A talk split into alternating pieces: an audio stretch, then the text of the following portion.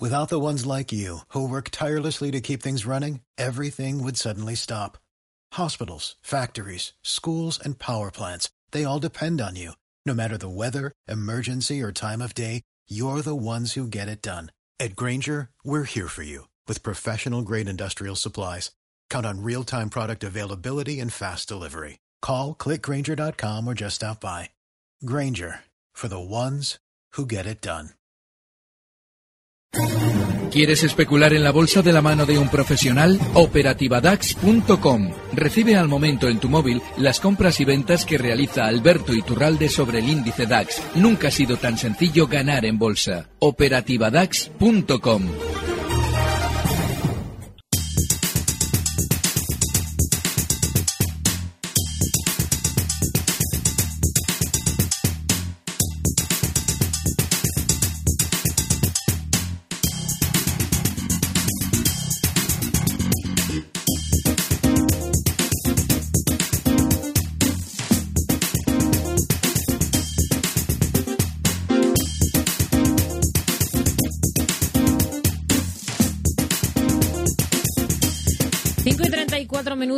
de la tarde. Seguimos en tiempo real en Gestión a Radio y abrimos justo ahora nuestro consultorio de bolsa con Alberto Iturralde, responsable de díasdebolsa.com. Hola Alberto, ¿qué tal? Muy buenas tardes. Muy buenas tardes, Uy, a ver, le escuchamos un poco raro. Vamos a ver si A podemos. ver, ¿qué tal, qué tal ahora? Sí, porque le escuchábamos eh, doblemente.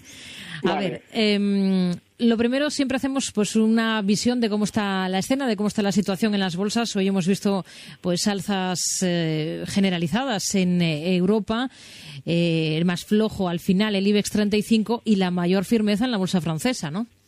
Y es normal, porque el que tiene un proceso electoral a la vista es el francés, es el, eh, es el índice francés. Con lo cual, bueno, es normal que tengan ese comportamiento mucho mejor que nosotros y sobre todo hay que tener una visión de largo plazo. Hay que observar lo que sucedía con nuestro IBEX cuando allá por el 2015 frenaba subidas en esta misma zona, esa zona 10.500 que ya lo ha vuelto a hacer en esta ocasión, es una inmensa resistencia. Estamos viendo durante estas semanas que hay un sentimiento tremendamente positivo y ya los bancos no funcionan tan bien. Ya las entidades importantes, las que hacen moverse el IBEX, ya no están tan fuertes. Así es que hay que tener ya muchísimo cuidado porque eh, estamos eh, seguramente durante estos meses dibujando un techo importante. Es clave el dato de que Teresa May haya fijado unas elecciones en junio. Hay que recordar que tenía margen para hacerlo hasta el año 2020. Sin embargo, lo está haciendo ahora, en el 2017, y justo entre las francesas y las alemanas que serán en septiembre. De manera que lo que se está descontando probablemente desde Reino Unido es que seguramente la sensación de bonanza económica va a durar eso, es decir, hasta septiembre como mucho con las elecciones alemanas y a partir de ahí lo más normal es que todo recorte con nuestro IBEX incluido. Ya durante estos, estas semanas ya no hay tantas oportunidades o tan claras como las podíamos ver hace uno o dos meses. Hmm. A ver, vamos a comenzar precisamente hablando de una empresa francesa, porque Antonio nos pregunta por Safran.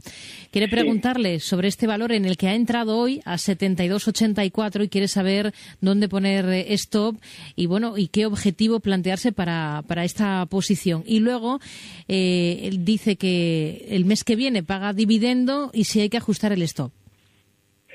Eh, Safran es un valor que yo comenzaba a traer eh, al consultorio la semana pasada eh, como una compra clara. Es un valor en una tendencia alcista impecable que hoy ha vuelto a marcar nuevos máximos históricos. Bueno, la posición de eh, objetivo alcista para Safran tiene que andar rondando zonas de 77 euros. Y efectivamente, hay siempre que ajustar el- los puntos de stop, que en este caso, en el caso de Safran, ahora mismo estaría en 72.50, hay que ajustarlo siempre en proporción a ese dividendo. Es decir, que si por lo que sea nos da un 5%, habría que reducir tanto el objetivo alcista como el stop un 5%. Hmm. Em, pregunta Pedro desde Zaragoza a través de WhatsApp. Nos dice que ha entrado en Farmamar a 3 euros y lo que quiere es pedirle es un objetivo y un stop loss para esta posición en Farmamar. Vale, eh, Celtia lo hemos explicado en muchas ocasiones y hace dos, tres semanas veíamos cómo Sousa, eh, con Celtia cotizando en 3.10, nos decía que el valor tenía una bueno tenía una capacidad de, revalorización enorme y que había que comprar. Bueno y, claro lo que eh, interpretábamos yo explicaba es que como no ha tenido Sousa la suerte de que durante estas semanas o estos meses se haya fijado algún congreso en el que les van a aprobar por enésima vez el John Delis, pues nos intenta convencer de que compremos lo que seguramente él quiere vender.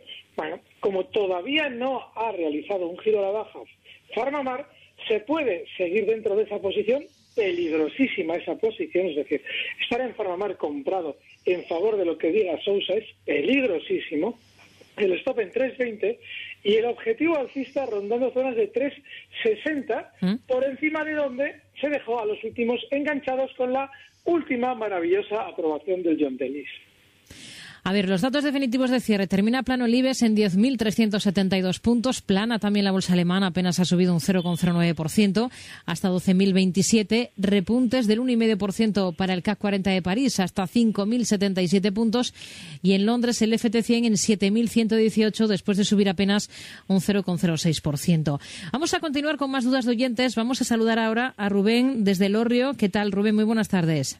Hola, buenas tardes. Díganos, caballero. Nada, era en línea con Farmamar, eh, porque llevo posiciones cortas y, bueno, quería preguntarle a Alberto eh, hasta dónde podría hacer el recorte. Eh, es en primer lugar. Y en segundo, sería con Arcelor, si se puede intentar algún tipo de escaramuza, tanto alcista como bajista, porque no sé por dónde cogerla, en Arcelor. Y luego, era con respecto a Prisa, Grupo Prisa, a ver si se podría entrar en, cortos con algún tipo de objetivo. Muy bien. Gracias, Rubén. Muy buenas tardes. Pues si quieres rematar el tema de, de Farmamar. Sí, eh, la posición corta. A mí no me extrañaría que todavía tuviera un exceso más a la alza. Estos días atrás, al superar esa zona 313, hoy cierra la Farmamar en 3.32.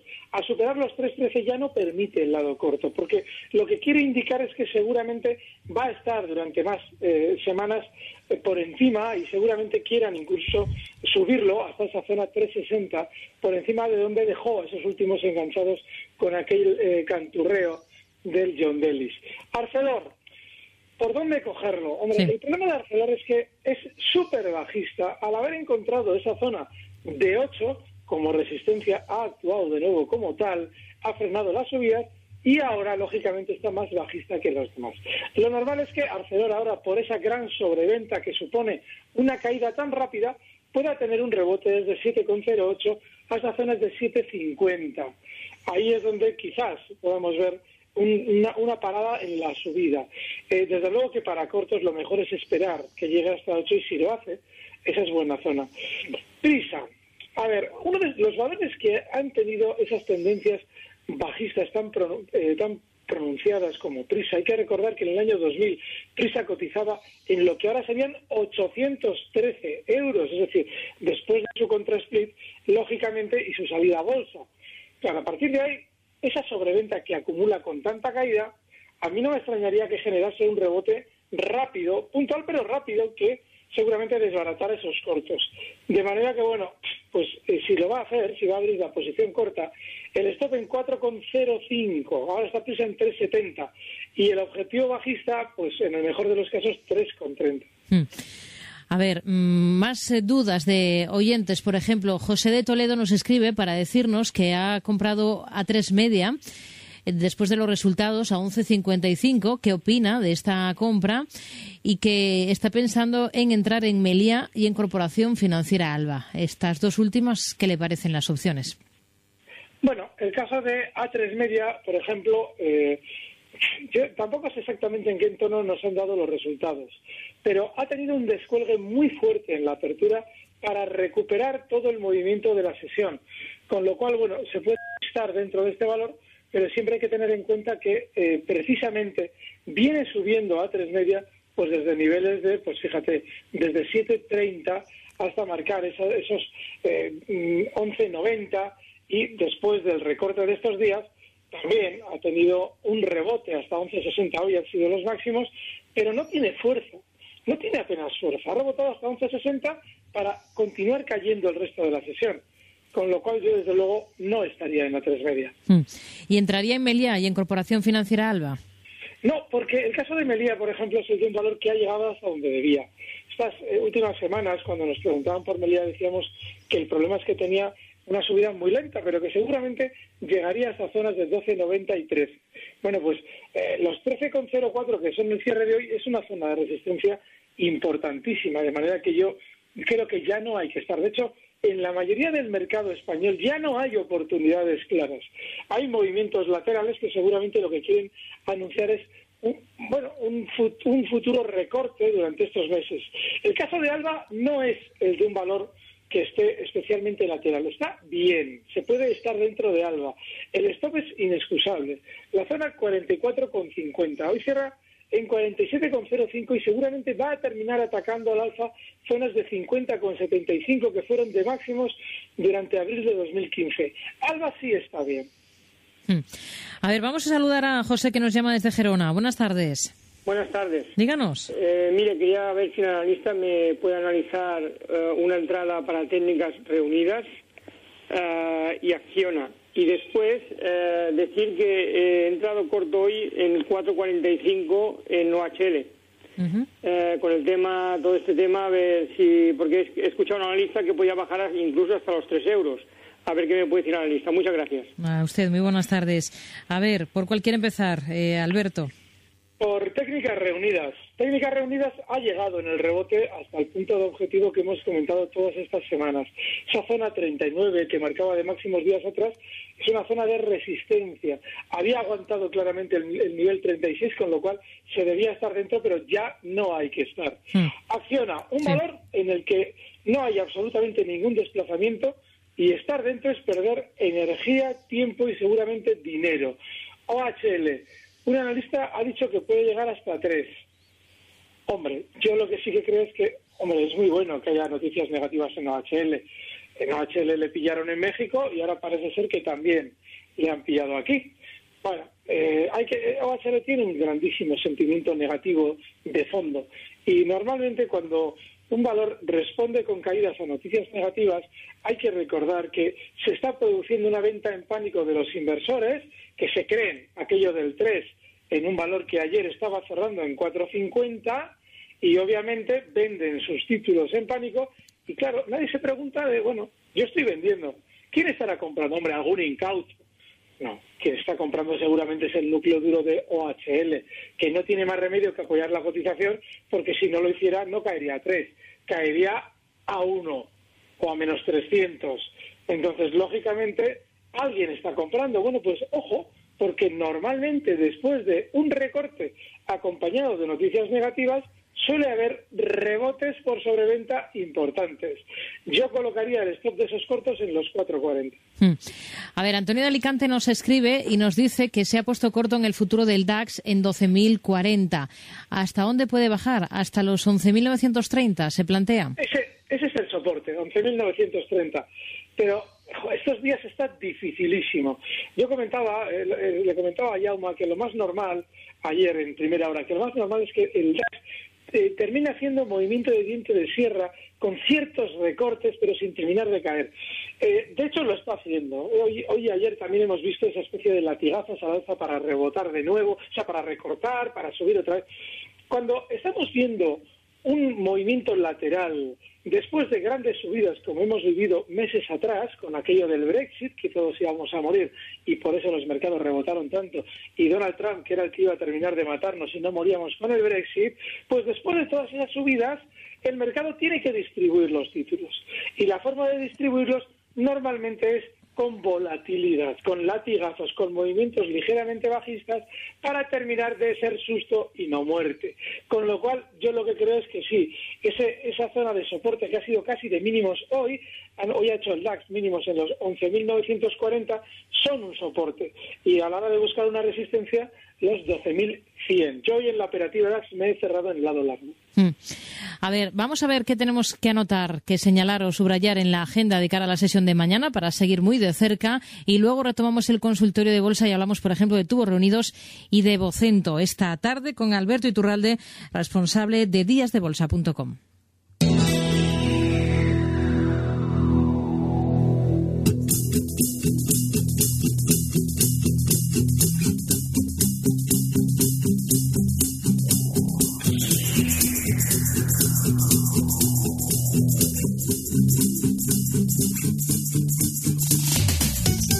despedir la semana en el apartado macroeconómico, en Estados Unidos se conocerán las ventas de casas de segunda mano de marzo y el PMI Composite de abril. A este lado del Atlántico, en la eurozona, se conocerá la cuenta corriente de febrero y los datos de PMI Servicios y Manufacturero de abril. El PMI de abril saldrá a la luz también en Alemania y Francia, mientras que en Italia se conocerán los pedidos industriales de febrero y en Reino Unido las ventas minoristas de marzo. A tener en cuenta además que este domingo 23 se celebrará la primera vuelta de las elecciones presidenciales francesas.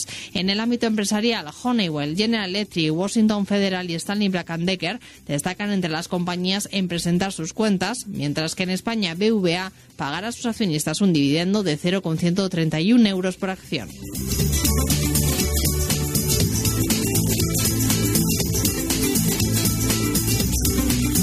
Tiempo real en nuestro consultorio de bolsa esta tarde con Alberto Iturralde, responsable de díasdebolsa.com. Le decía yo esos dos valores, estuvo reunido Sibocento porque son las dos compañías por las que nos pregunta Pablo. Quiere saber su opinión, si es buen momento para entrar. No. Es un, mm, son, eh, en el mercado español, ahora mismo igual, de entre los 150 valores que seguramente tenga el mercado continuo, pues probablemente haya dos o tres que pudieran tener una posición compradora clara. Por ejemplo, antes han citado Corporación Alba, es uno de ellos. AENA es otro. Eh, y la posición más absurda en el lado largo, pues puede estar en otros 30 o 40 valores. Y a la cabeza de lo más absurdo de este comprado, tuvo reunidos y Vocento. ¿Por qué? Porque ya no es que digas, hombre, mira, no, es que tiene latigazos y seguro que aprovecha alguno. No, no que están sin desplazamientos laterales. También nos han preguntado antes por Acciona, que es otro en el que no tiene ningún sentido estar. No hay desplazamiento. Están laterales, no tienen vida, no tienen nada. Han tenido en su día un grandísimo recorte, en el caso de Vocento, desde el nivel 13.50 hasta marcar unos mínimos en el año 2013, 2012, en los 0.82 y desde los cuales se ha movido lateral sin hacer absolutamente nada. No ha merecido la pena estar dentro de Vocento en cuatro o cinco años y sigue exactamente igual. Tuvo reunidos lo mismo. Mm. No, no merece la pena estar en este caso. A ver, Fernando, que nos pregunta cómo vería entrar en Indra, que ha sido la otra compañía que hoy ha reaccionado con importantes caídas a ese anuncio de registros en su sede central. Al final ha terminado con un descenso del 2,24% en 12,02 euros. Bueno, tiene que repartir títulos todavía. ¿Por qué? Porque ha tenido una gran subida durante estos meses ha tenido varios latigazos, pero el, último ha sido alcista desde 9.40 hasta los máximos que marcaba durante estas sesiones en 12.50. Claro, ahí se produce la noticia negativa. Unos registros que bueno, implican a Indra en posibles eh, financiaciones ilegales de partidos. Bueno, lo, lo, que sucede es lo mismo que no HL. A esa caída acompañada de noticias negativas se ha visto obligado el cuidador de Indra, el núcleo duro, el que decide qué hace la compañía, se ha visto obligado a responder con compras para entrar, lógicamente, a frenar ese movimiento porque él necesita distribuir títulos por encima de 12, no por debajo, sino por encima. Entonces, ¿qué es lo que haga? Esperar a que eh, termine de caer ese chaparrón para seguramente continuar eh, repartiendo títulos en zonas de 12.50. El stop inexcusable en los mínimos que ha marcado hoy justo en los 11,55. Hmm. A ver, otro oyente que nos escribe a través de WhatsApp para mm, trasladarle a usted la siguiente pregunta. Eh, stop y objetivo en el cruce euro-dólar largos a 1,0615. Bueno, el cruce euro-dólar es otro de los activos que no tiene absolutamente ningún sentido especular por su falta de tendencia. Lleva muchos años realizando el absurdo movimiento lateral pues fíjense, desde el año 2015 está totalmente encastrado en un movimiento lateral que tiene una parte inferior en los 1,05 y otra superior en los 1,13. Ahora seguramente le va a tocar rebotar. Ha frenado las últimas caídas en 1,05 y lo lógico es que rebote hasta niveles de 1,09 donde tiene resistencia. Yo creo que hay que evitar siempre estar en activos sin tendencia. El especulador, salvo en mi caso, que a mí no me queda más remedio que especular en el DAX, porque tengo lógicamente quienes siguen esa operativa con un activo preparado ya, el especulador siempre tiene que buscar precios que tengan un desplazamiento, hombre, claro, no hay nada, no hay desplazamientos claros, pero sí que hay desplazamientos lo suficientemente profundos, tanto al alza a la baja, como para estar pendientes de ellos, de esos activos, eh, acciones, eh, divisas, materias primas, lo que sea. Bueno, pues el eurodólar es el ejemplo perfecto de algo que no tiene desplazamiento, como lo era también Vocento, como lo era Tubos Reunidos y lo es también Acciona, valores sin desplazamiento. Hmm. A ver, a través de correo electrónico, José Luis nos escribe para preguntar por Prosegur cómo lo ve y si le puede dar soportes y resistencias. Y pregunta también en qué valores del continuo estarías apuntando para disparar. Vale, el caso de Prosegur, la resistencia es fortísima y es muy clara. Los eh, 5,80 que han servido de máximos durante estas sesiones. El, soporte también clarísimo, los 5,55 y cierra en 5,70. No hay que estar en Prosegur. Eh, para disparar, bueno, llevo disparando semanas a ENA. Eh, normalmente cuando llevas semanas indicando un valor que es alcista y AENA desde luego está correspondiendo porque durante estos días marcan nuevos máximos históricos, ha llegado ya ayer a marcar en los 156 euros, sucede siempre igual. Y es que nadie lo ve porque ha subido mucho, hombre, esto no, esto seguro que recorta, y aunque AENA esté igual apuntando a zonas de 160, hombre, no, esto, joder, ¿cómo vas a entrar en AENA? Si está, eh, ha subido hasta 154, si sale a cotizar esto en 65, ¿cómo vas a comprar? el valor sigue subiendo sin ti dentro, y claro, ya cuando ya lo ves en 160 dices, hombre, es que me lo voy a perder, voy a ver si esto sigue al alza, y te metes justo en un techo. Así es que yo para disparar no, yo vengo disparando semanas, entre ellos en AENA. Hmm. Nos quedamos entonces con este nombre eh, y terminamos ya prácticamente porque nos quedamos eh, sin tiempo. Alberto Iturralde, responsable de díasdebolsa.com. Gracias y hablamos la próxima semana, el próximo jueves. Muy buenas tardes. Gracias, muy buenas tardes. Recibe al momento las operaciones de Alberto Iturralde vía SMS en tu móvil. Operativa DAX.com.